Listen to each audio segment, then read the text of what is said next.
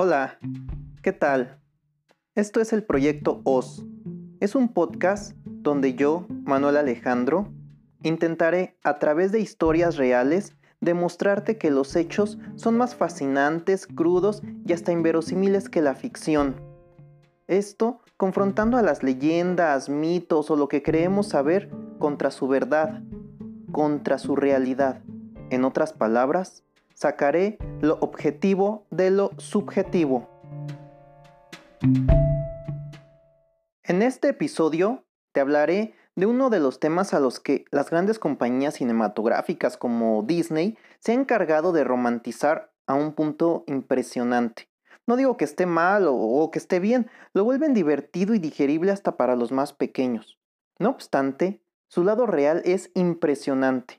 Y como creo que la mejor manera de contar algo es a modo de historia, en esta ocasión seguiremos los pasos de la breve pero intensa vida de Francis Lolone, también conocido como Francisco Lolonais. Esto es lo objetivo de lo subjetivo de los piratas.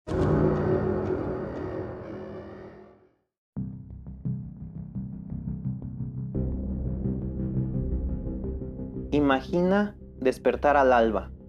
Estás en una hermosa y acogedora casucha de madera. El clima es cálido, húmedo. Hay una refrescante brisa que se escabulle desde tu ventana y te reconforta. El único sonido es el de las aves tropicales cantando desde los árboles. No hay coches, no hay prisa. El resto de tu familia ya se levantó. No hay despertadores. Tu vida en este paraíso es es simplemente perfecta. Tal vez demasiado perfecta.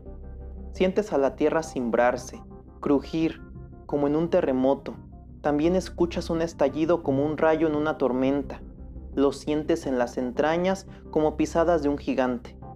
Todos saben lo que podría ser. Sientes pánico, sudas frío.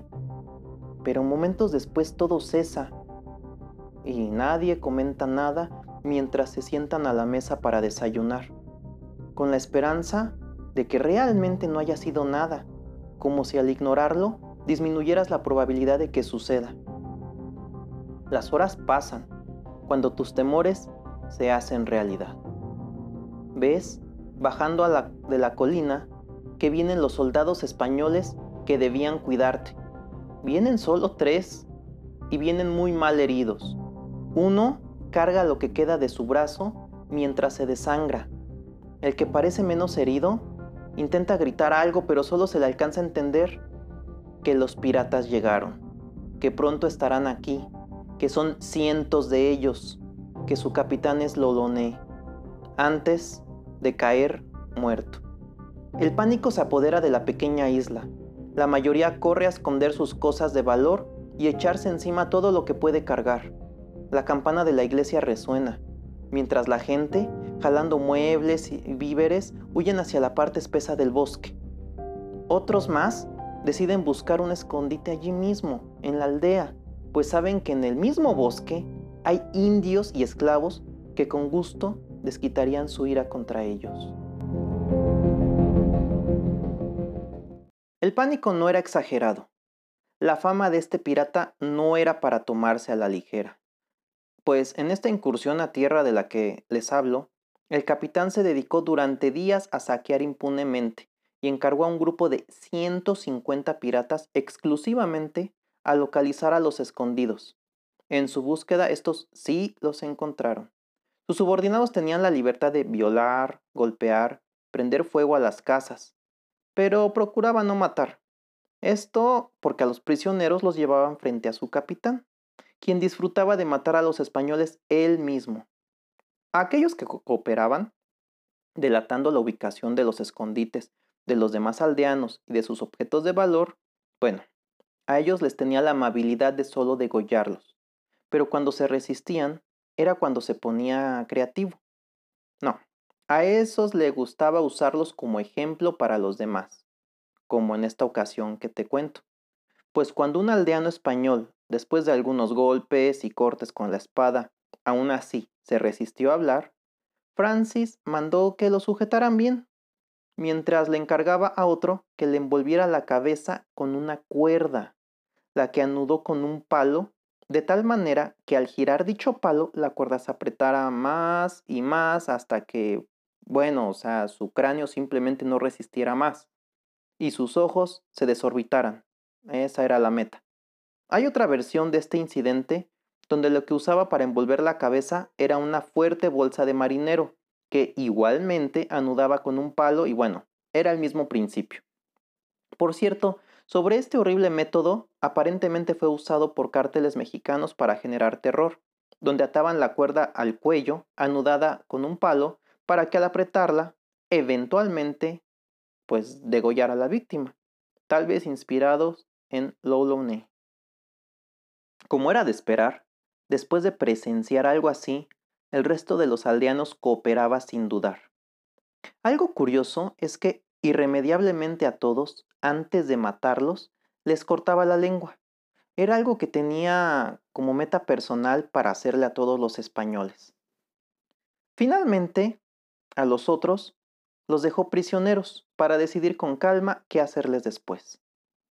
Aquí cabe mencionar que obviamente el móvil, o sea, la razón de hacer las cosas de Francis, no era solo la riqueza, ni siquiera el odio contra los españoles.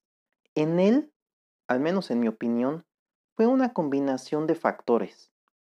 Veámoslo como el resultado de, primero, una niñez de esclavitud, con golpes, abusos y sin cariño de mamá o papá. 2 de vivir casi siempre, esclavo o no, en un entorno súper violento de guerra, enfermedades y demás abusos. Recuerden que hablamos de las colonias españolas en los 1600. 3. Y a eso hay que sumarle su psicopatía innata y su inexistente empatía con otro ser humano, porque no todos los piratas disfrutaban ser tan crueles en su trabajo. Y 4. Finalmente, está ese talento para la pelea, la navegación y la estrategia de guerra. Francis fue el resultado de la suma de estos cuatro ingredientes. Aunque no hay muchos registros sobre la infancia temprana de este pirata, sí sabemos que Lolone fue esclavo en las colonias durante su juventud, en las Islas Caribe. Cuando su contrato se venció, viajó a la isla conocida como La Española, ahí se sabe que anduvo con cazadores nativos. E, es decir, cuando por fin pudo ser un ciudadano libre, en vez de integrarse a la sociedad, él eligió andar con cazadores nativos e indios en la espesura del bosque, aprendiendo de ellos todo lo que podía, desde curarse hasta métodos de caza, venenos, etc. Eso es lo que decidió, eso nos dice algo de su forma de pensar. De ahí decidió embarcarse por primera vez en un barco pirata. Esto en calidad de marinero. Digo, empezó desde abajo. Así realizó algunos viajes en los que, bueno, pues brilló. Destacó por su temperamento y habilidad. A través de estos viajes, conoció por primera vez a la famosa isla de la Tortuga. De esa famosa isla hay tanto que decir, pero sobre todo nos sirve para atacar un poco los mitos de los piratas, como seres irracionales, ebrios y patanes en busca de pelea. Bueno, ok, sí había mucho de eso, pero también había orden. Sí, esa isla que era habitada, gobernada y manejada por piratas es una de las fehacientes pruebas de la capacidad de organización que llegaron a tener. Pues no solo tenían un gobernador, una constitución, sino que incluso avalaban el matrimonio entre parejas del mismo sexo. Sí, eso dije. En los 1600 los piratas, machistas, misóginos, ya permitían algo que aún hoy en día no muchos aceptan. Hablemos un poco de la homosexualidad pirata. El matriutage en español literalmente escrito como matelotaje, era un contrato civil que consistía en la unión formal y permanente de dos piratas, evidentemente hombres, porque las mujeres no podían subirse a un barco, era de mala suerte. Esto implicaba también sus pertenencias, obtenidas de manera ilícita, pues eran piratas. De varias fuentes encontré de manera unánime que la homosexualidad era libremente aceptada en el mundo pirata. Aunque es cierto que en muchos casos nacía del simple hecho de pasar meses en el mar sin compañía más que la de otros hombres, también es cierto que al llegar a las islas y con la posibilidad de conseguir mujeres, la gran mayoría se sentía cómodo manteniendo sus prácticas con parejas del mismo sexo. Claro que los piratas sí abusaban y violaban a sus rehenes, pero lo interesante es que lo hacían exactamente igual con hombres que con mujeres. En cuanto a los hombres, si eran del agrado del pirata, eran retenidos como esclavos, aprendiendo de marinería pirata, creciendo su relación, la cual eventualmente terminaba en un matrimonio. No era tanto que les importara formalizar la relación, era también y principalmente una forma de proteger las riquezas acumuladas. Por cierto, no siempre eran raptados estos jóvenes. Muchas ocasiones eran los varones los que se vendían a sí mismos como esclavos o criados por un contrato o cantidad de tiempo específico, y así, eventualmente, poder llegar a convertirse en piratas. A veces, algunos de estos piratas tenían ya alguna esposa en alguna de las islas, como en la Tortuga o la Española, y aún así se unía a otro pirata por este contrato. Estos, en ese caso, tenían la oportunidad de compartir a la misma mujer. Bueno, dicho esto, podemos regresar a nuestra historia. Decía que el joven marinero Francis llegó a la Tortuga, donde su fama le precedía, al punto que el gobernador de la isla decidió probarlo como capitán de su propio navío. Así recibió la oportunidad de su vida con barco, tripulación y toda la cosa. Y pues le fue estupendo. Se hizo de fortuna y sobre todo de fama. En cuanto a esta fama se refiere, hablo específicamente de su crueldad. Por eso, cuando entraba en batalla contra soldados españoles, estos preferían pelear a muerte que dejarse capturar, pues a diferencia de los otros piratas, este no pedía rescate por sus rehenes. En cambio, bueno, ya sabemos qué tipo de cosas gustaba de hacerles. Un día, su fortuna se acabó. Una borrasca, o sea, una tormenta muy fuerte, lo obligó a atracar en las costas de Campeche. Por si eso fuera poco, ahí fue emboscado por soldados españoles quienes asesinaron a la mayor parte de la tripulación. El mismo capitán quedó gravemente herido. Para evitar ser capturado, tomó puñados de arena que se untó con su propia sangre y cubrió todo su rostro. Luego se metió entre los muertos y se quedó quieto. Su táctica funcionó, pues los soldados españoles no solo no lo reconocieron, sino que pensaron que simplemente era un muerto más. En cuanto estos se distrajeron, el capitán huyó al bosque, donde usando lo aprendido en esos tiempos que se juntó con cazadores y nativos, se curó a sí mismo. Después, disfrazado de español, se fue a la ciudad de Campeche. Cabe mencionar que los soldados españoles, al no encontrarle, prefirieron suponer que había muerto, y fue ese el informe que dieron. Por su parte, en Campeche, Loloné se dedicó a convencer a esclavos de ayudarle a huir, prometiéndoles que los haría parte de su tripulación. Uno en particular robó a su amo una canoa y así escaparon de regreso a Tortuga. En la isla, nuevamente a base de engaños, se hizo de un pequeño navío y de una tripulación de apenas 21 marineros. Para intentar recuperarse, inmediatamente se embarcó a Cuba, a la pequeña villa de Los Cayos, pues el capitán sabía que allí podría robar a los comerciantes de tabaco, azúcar y pieles. No obstante, fue descubierto por los pobladores, por lo que algunos corrieron a La Habana para advertir del peligro al gobernador. Este no reaccionó, pues le habían dicho que Francis había muerto, había recibido esas cartas donde según simplemente pues no lo encontraron, pero ellos dijeron que había muerto. Y por estas dudas perdió tiempo clave. Después, razonando el potencial peligro, decidió no arriesgarse más y mandó un barco armado con 10 cañones y 90 soldados también muy bien armados, además de un verdugo, Este último era importante, pues tenían la orden de no regresar hasta haber aniquilado a los piratas, excepto a Loloné, que debía ser ejecutado, pero en la capital. El ejército llegó a los Cayos. No obstante, por el tiempo perdido, el capitán ya había sido advertido de su presencia. Sin embargo, Francis decidió no huir. En cambio, durante la noche, robaron un bajel pesquero.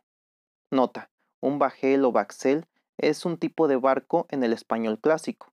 Aquí cabe mencionar que la mayor parte de mi investigación la pude encontrar en los escritos de Alexandre Oliver Exmelin, quien en su condición de médico anduvo de viaje como parte de tripulaciones pirata, y durante estos viajes se tomó el tiempo de escribir y describir lo que vivió. Retomando la historia, Francis robó el pesquero con todo y tripulación. Se acercó al barco del ejército e hicieron que los pescadores dijeran que los piratas habían huido.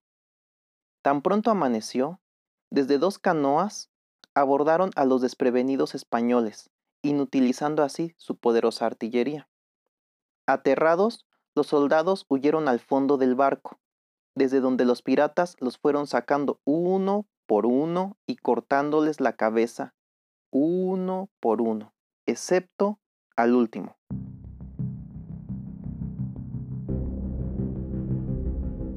Imaginen ser el soldado número 90. Uno por uno, durante horas, tus compañeros han subido a la parte alta del barco, donde los piratas lo sujetan, uno más le abre la boca, otro le saca la lengua con unas pinzas y luego el capitán se la rebana. Lo deja gritar un rato y cuando empieza a ahogarse con su propia sangre, vuelve a ser sujetado para que algún pirata le corte la cabeza, la que seguramente echaba en un barril mientras alguien bajaba por un español más. Y así hasta que 89 compañeros después solo quedas tú. Y cuando sales, aterrado, temblando, suplicando y casi desmayado, el capitán se te acerca y tranquilamente te dice que te dejará vivir, pues tienes la misión de correr a La Habana y contarle lo sucedido al gobernador. Y aparte, debes darle el siguiente mensaje, cita textual. No daré jamás algún cuartel al español. Tengo firme esperanza de ejecutar a vuestra persona lo mismo que en los que aquí enviasteis con el navío. No solo le permitió vivir, sino que le permitió mantener su lengua para poder dar el mensaje.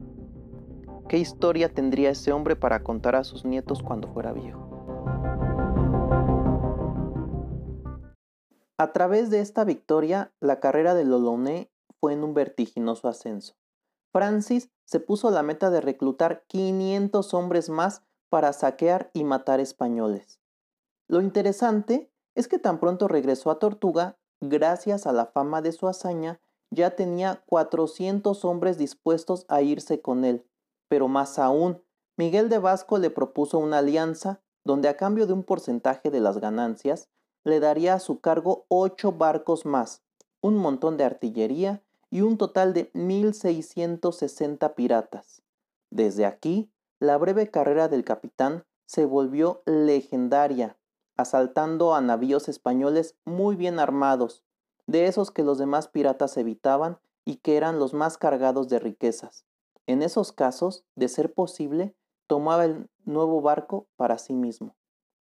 Y ni hablar de sus incursiones a tierra, como la que contaba al principio del relato, a la ciudad de Maracaibo, ciudad que se encontraba estratégicamente protegida por varios sistemas, como el hecho de que para que un barco pirata grande pudiera atracar, tendría que pasar por un lago angosto con salida al mar, entre las islas Paloma y de Vigilia, y que obligaba a los navíos a pasar junto a un castillo perfectamente fortificado y armado con artillería.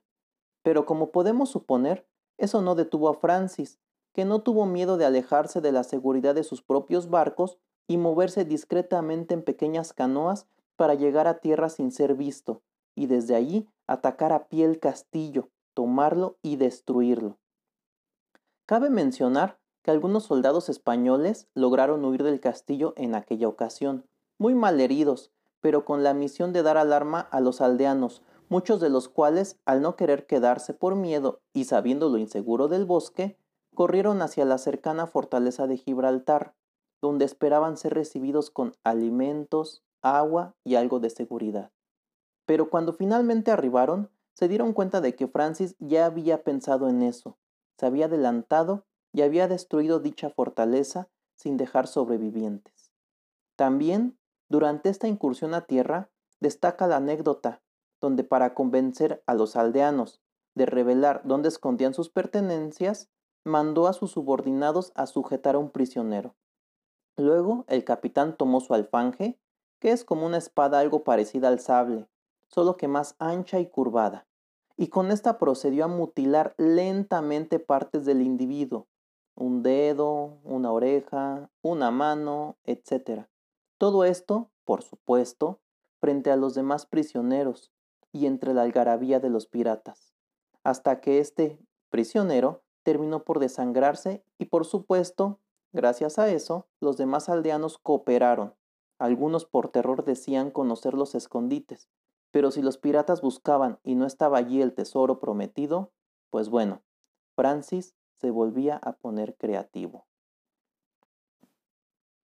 Esa, en esa incursión cometió un pequeño error, pues ya llevaba muchísimo tiempo en esta isla, tal vez se confió demasiado, pues ya habían pasado 15 días desde que atracó, y pues eso le dio tiempo suficiente al gobernador de Mérida para hacer su jugada.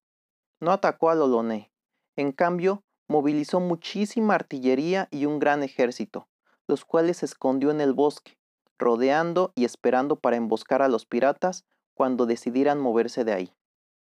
Por su parte, el grupo de Loloné logró descubrir que se les había tendido una trampa. Pero Francis decidió avanzar. A pesar del miedo de sus hombres, él resulta muy convincente. Simplemente les dice que al primero que demuestre un poco de miedo, lo mata. Así Francis volvió a entrar en batalla, esta fue durísima. Los piratas que ya esperaban la emboscada no tenían idea de que los españoles habían tirado árboles para posicionar artillería de gran calibre entre el espeso bosque. Así cuando los piratas llegaron al sendero marcado, les empezó a llover una verdadera tormenta de balas de cañón. Aún así, estos siguieron adelante, abalanzándose contra los soldados españoles. Varias horas, plomo y muchísima sangre después, la batalla había terminado, y nuevamente Loloné venció. El saldo a estas alturas era el siguiente, más de 500 españoles muertos, más otros tantos heridos que huyeron al bosque, donde eventualmente también murieron, 150 que fueron tomados prisioneros, más 500 esclavos, más mujeres y niños, contra solo 40 piratas muertos y 40 heridos que eventualmente también murieron.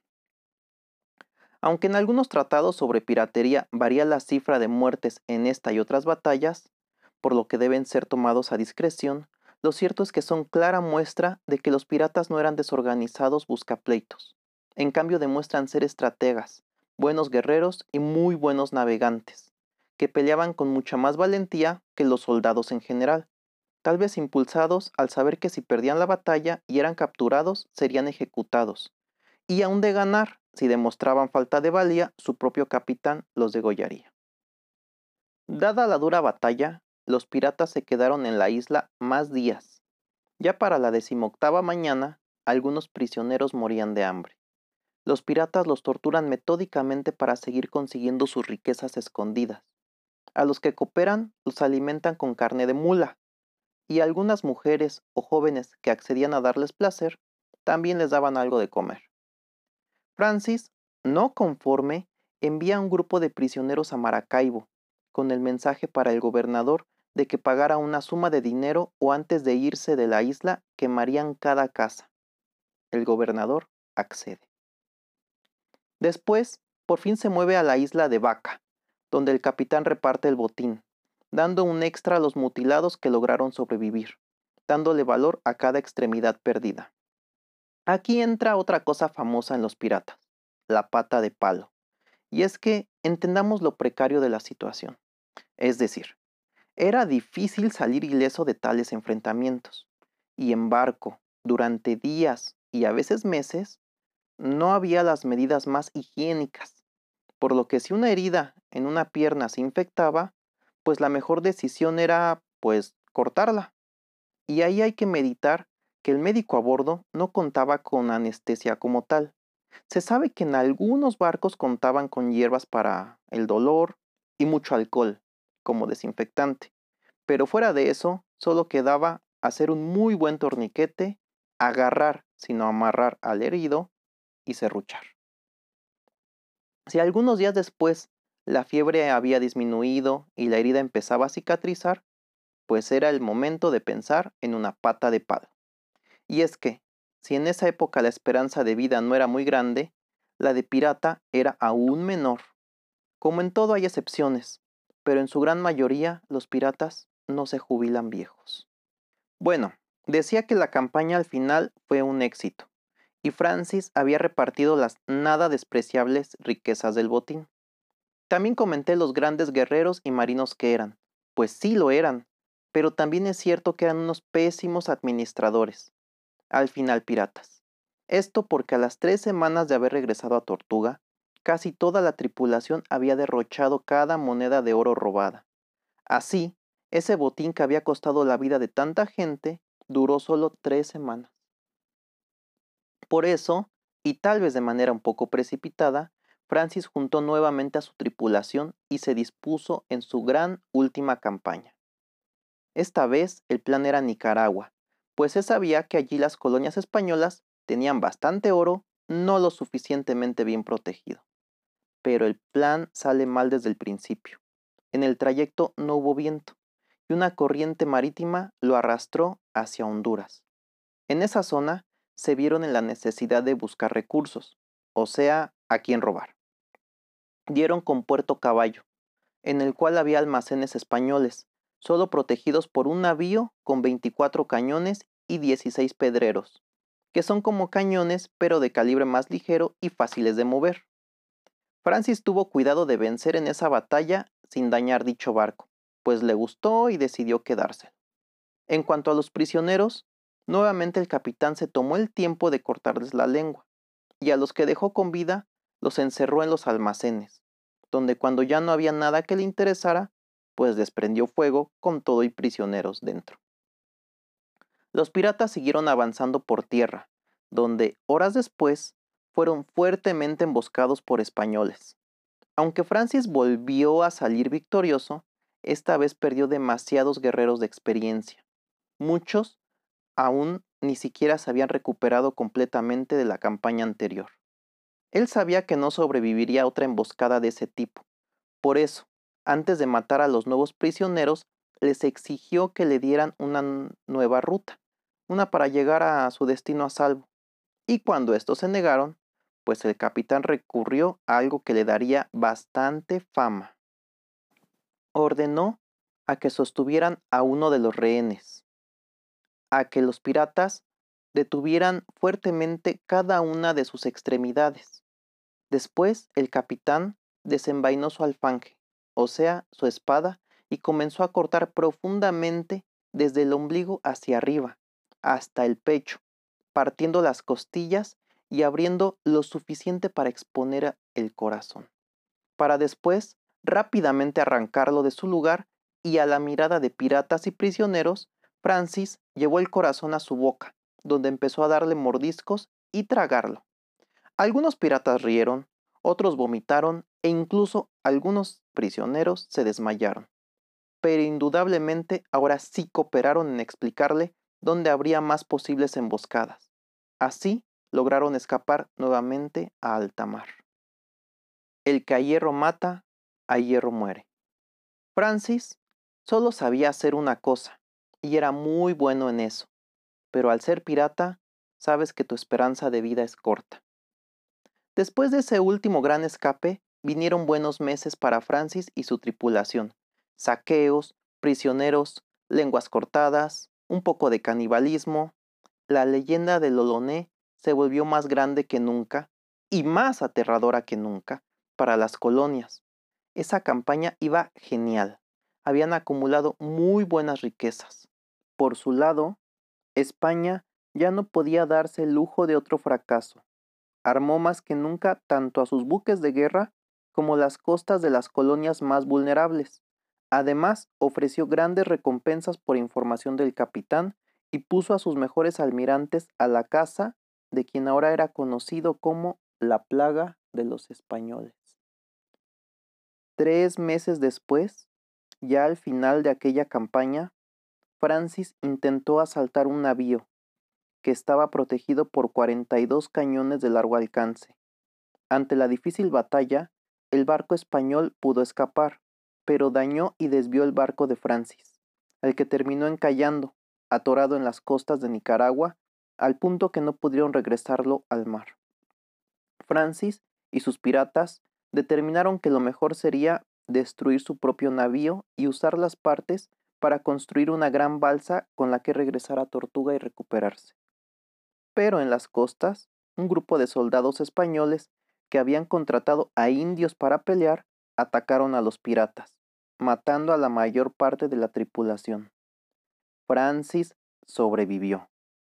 Adentrándose en la selva, pensó que su mejor opción era moverse rumbo a Cartagena, con los pocos hombres que le quedaban. Pero en la misma selva que le protegía de ser encontrado por los soldados, fue encontrado por indios salvajes, quienes lo capturaron y pues su fin fue tan épico como su vida. Los salvajes resultaron caníbales, que vieron en Francis un gran trofeo de batalla que tenían que aprovechar. Por eso lo sujetaron muy bien con cuerdas y prepararon su fogata, y con cuchillos muy afilados empezaron a cortar pequeños trozos del capitán vivo. Algunos guerreros comieron los trozos de inmediato, otros lo ponían primero al fuego.